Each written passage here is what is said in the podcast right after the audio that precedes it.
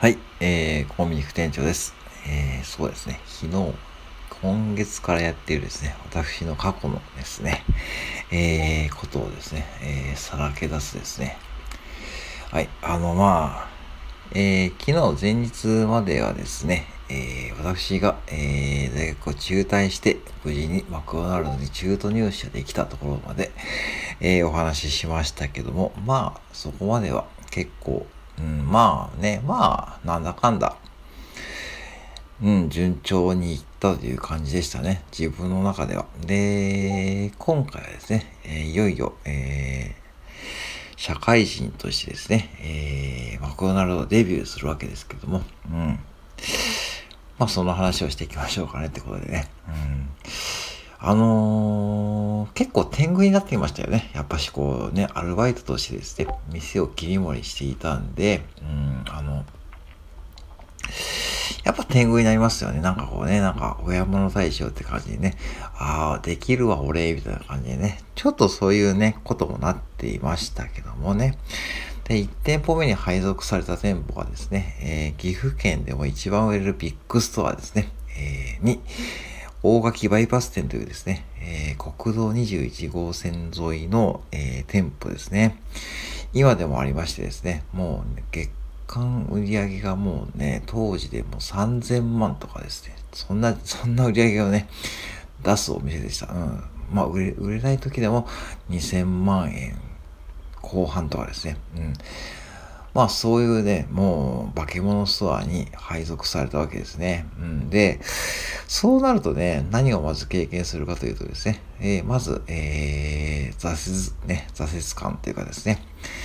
あの、やっぱしこう皆さんレベルが高いんですよ、本当にね。もうアルバイトマネージャーの方も、クルーの方も、先輩マネージャーも店長含めですね、まあ、レベルが高くてですね、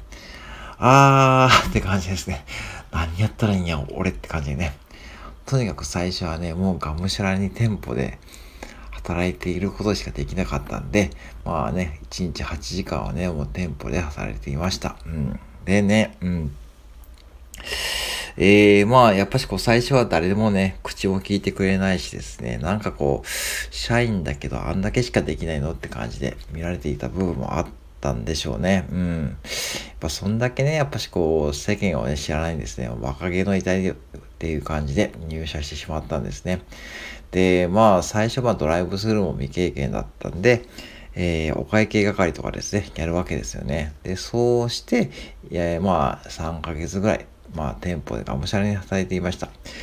で、まあ、やっぱしこう、最初は右も左もわかんない中でですね、まあ、いろいろがむしゃらにやっているわけですからね。まあ、ある一人のね、うん。まあ、そんなにね、年も変わらないようなね、学生のマネージャーさん、もう本当にね、もうできますからね。まあ、本当最初口も聞かなかったんですけども、だんだんこう皆さんですね、まあ、うん、あの、打ち解けてくれるなっていうですね、だんだんこうね、なんとなくこう、うん、あ、うん、うん喋る方も出てきたしですね、うん、結構ですね、助けてくれる方も出てきました。うん。まあ、助けてくれるって言えば変ですけどもね、仕事を手伝ってくれたりする方も出てきたんですけども、やっぱしこう何かしらですね、まあ、問題が起きた時にですね、解決策っていうかわかんないですよね。本当にこう。で、先輩マネージャーとかでも聞くんですけども、まあ、言うてもですね、まあ自分で調べてなんぼっていう世界だったんで、まあ自分でマニュアルとか見て調べるわけですけども、まあそれでもわかんない時もありますからね。うん。という時にですね、結構クルーとかですね、えー、アルバイトマネージャーの方で、専門知識をですね、持った方とかね、いるんですね。で、クルーの方って結構あの、年齢差も幅広かったんで、まあ結構あの、機械系に強い方もいたし、あのー、ね、いろんなことをね、えー、教えてくれました。うん、で、まあ、そうこうしているうちにね、そういうふうに、こう、だんだんこう、みんなとですね、まあ、仕事ができるようになってきてですね。で、やっぱある日、まあ、えー、先輩マネージャーにね、言われたことがあってですね、えー、まあ、コンビニくんさ、いつもなんか結構一人で仕事しとるけど、人を使えるようにならんと、一生店長に上がれんよって言われましたね。うん、だから人を使えるようにならんと一生店長に上がれんし、そういうやつはいっぱいおるでと思って、君よりもキャリアが長くてもですね、店長になれない人はですね、そういう風やもんで、うん、っていう風に当時も店長目前のその先輩マネージャーですね、うん、に言われました。うん。んで、あ確か、あそうなんだと。確かにね、あの、ああいう環境でやっているとですね、まあ、スピード感がある仕事場ですし、まあ、しょっちゅうやっぱ何かしらですね、問題とかね、トラブルが起きるんですね。で、それをいちいちこう一人で解決していたらですね、もうさえ時間も足りないし、うん。まあ最初はね、助けてくれるけどですね、そのうちどんどんね、もう自分でやらないといけない風になってくるんで、まあそれはね、やっぱ確かにそうだと思ったし、そこからちょっと僕もだんだんちょこっとずつですね、まあクルーの方々とね、え、手伝ってくれるんですね。そういう風にこう仕事をね、頼みながらやっていくようにしていきました。うん、まあでも、言うてもそんなにこううまくできないし、最初からね、そんなこと上手にできなかったわけじゃないですけども、とりあえずはやってみようっていうことでね、やってみたんですね。で、まあ、そうこうしてるし、だんだんこう、そういう風な、こう、うん、やり方もね、だんだん分かってきたんですけども、まあ、でもね、やっぱでもね、やっぱしこう、1年目はね、やっぱ、やっぱ難しかったですね。もう人を扱うこともそうだし、えー、自分の業務もそうだし、もう本当にこう、マイナスからのスタートだったんで、それこそね、ドライブスルーも知らないとかね、店舗オペレーションのね、基礎から始めたんで、もうそっからやりました。うん。で、そういうことはね、経験させてもらったんで、すごいいい店舗だったし、ある意味こうですね、一番こうビッグストアをですね、一番最初に経験したのはですね、おそらくこれは、まあ、会社に試されていたのかもしれないと思いました。なんかね、こいつ本当にできるのかなって感じでね、多分ね、そんな感じで、上がね、配属してされたのかもしれないですけども、うん、まあ、とにかくね、もう本当に働いていきましたですね。で、まあ、先輩マネージャーも含めてですね、もうとにかく帰らないですね。えー、シフトのね、アップ時間になっても帰らない。何をしてるかというとですね、なんかこう自分の仕事をね、紹介し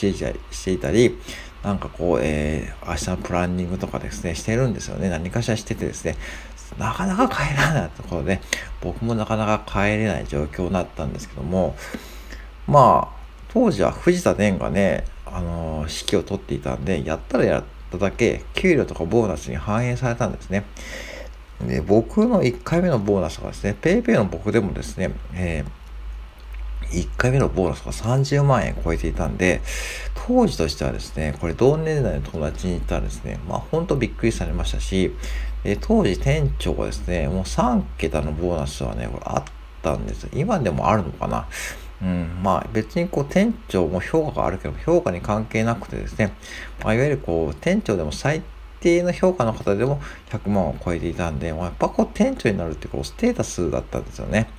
うん。だから皆さん結構ね、あの、車もいいの乗ってたし、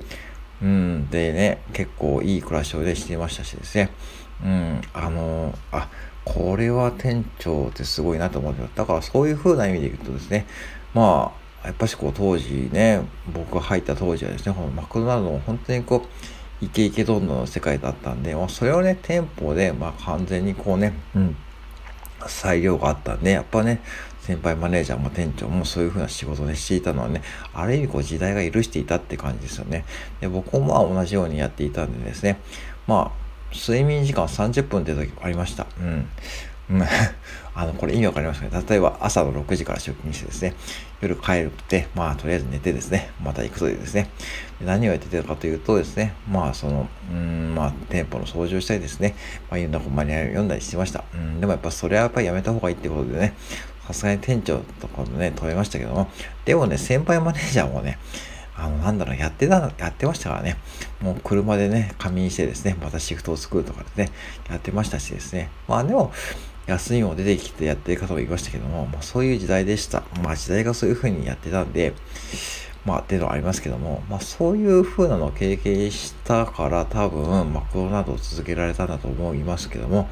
うん。まあ、だからそういう意味でいくとですね、すごいいい経験をしました。で、まあ、えー、だんだんこう慣れてきた、そしてこれからみんなと、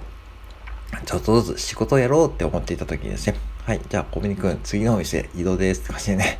移動だよって感じでね、店長に言いました。うん、店長にね、えー、コミ君、今度このお店に移動だよってことでね、はい、ついにね、行ったのが大垣インター店っていうことでですね、まあ、このお店はちょっとですね、